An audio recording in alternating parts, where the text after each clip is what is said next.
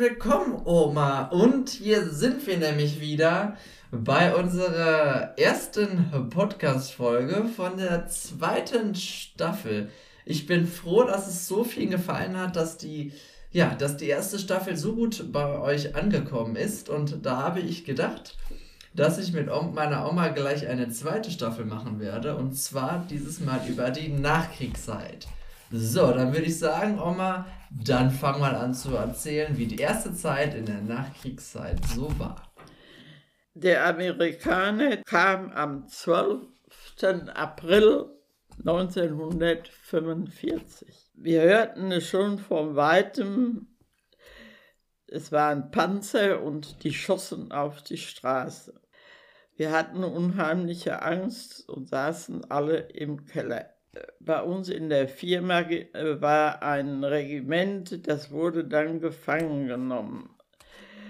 Die jungen Soldaten rannten bei uns in den Berg rein und da ist mein Papa rausgegangen, der war im Ersten Weltkrieg Soldat und hat ihnen gesagt, sie sollten sich stellen, sonst würden sie nachher noch erschossen. Und dann sind sie mit den Händen über dem Kopf runtergegangen und haben sich dann dargestellt und dann sind sie alle von den Amerikanern losgejagt worden. Dann war alles nur ein Durcheinander, es wurden, waren keine Geschäfte offen, es gab gar nichts die Brücken waren kaputt, wir konnten nicht in die Stadt, wir hatten ja auch kein Telefon und sowas gab es ja alle nicht. Äh, wer jenseits des Flusses wohnte, da wussten wir nicht, ob der lebte. Eine Nachbarin war schwanger, bekam ihr Kind und musste ins Krankenhaus, war auch jenseits der Lenne war und die musste dann runter an Seilen runter in die Lenne und an der anderen Seite wieder hochgezogen werden. Es war schon sehr, man war sehr ängstlich und bis sich so alles mal so ein bisschen beruhigt hatte, das brauchte seine Zeit. Wir bekamen Ausgangssperre. Ab 9 Uhr abends durfte kein Deutscher mehr auf der Straße sein.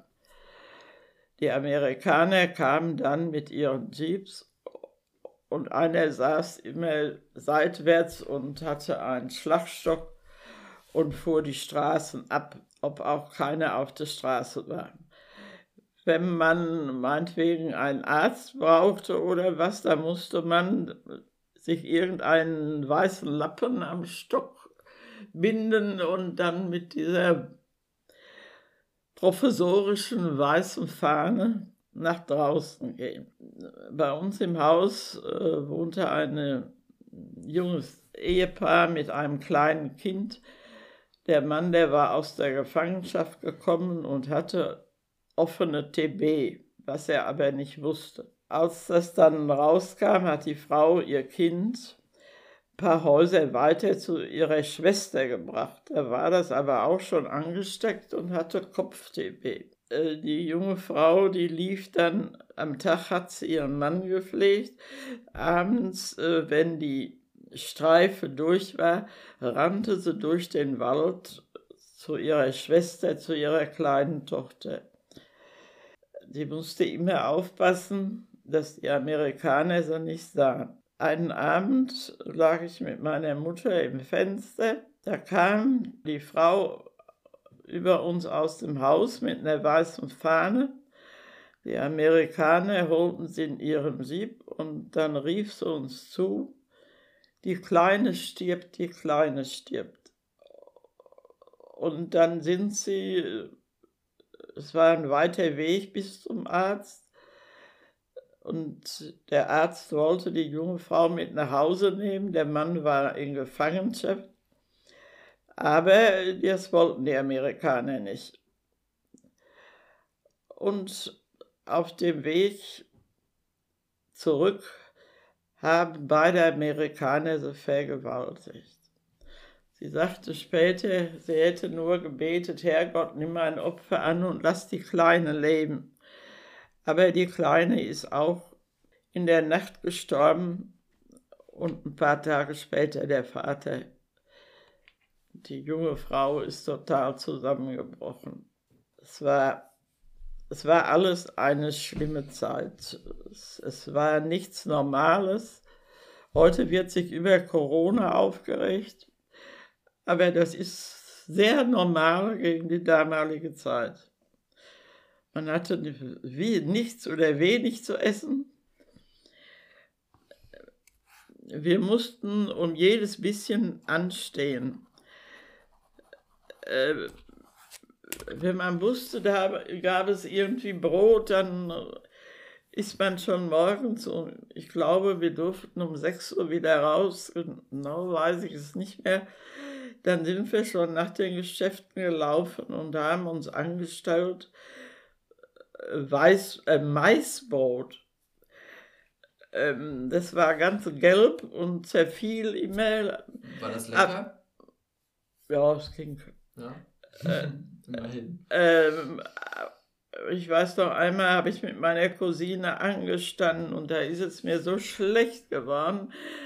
Und da ist da war ein Bauunternehmer war daneben und da hat meine Cousine angeschaut, ob sie ein Glas Wasser haben könnte. Und da hat die Frau gesagt, nein.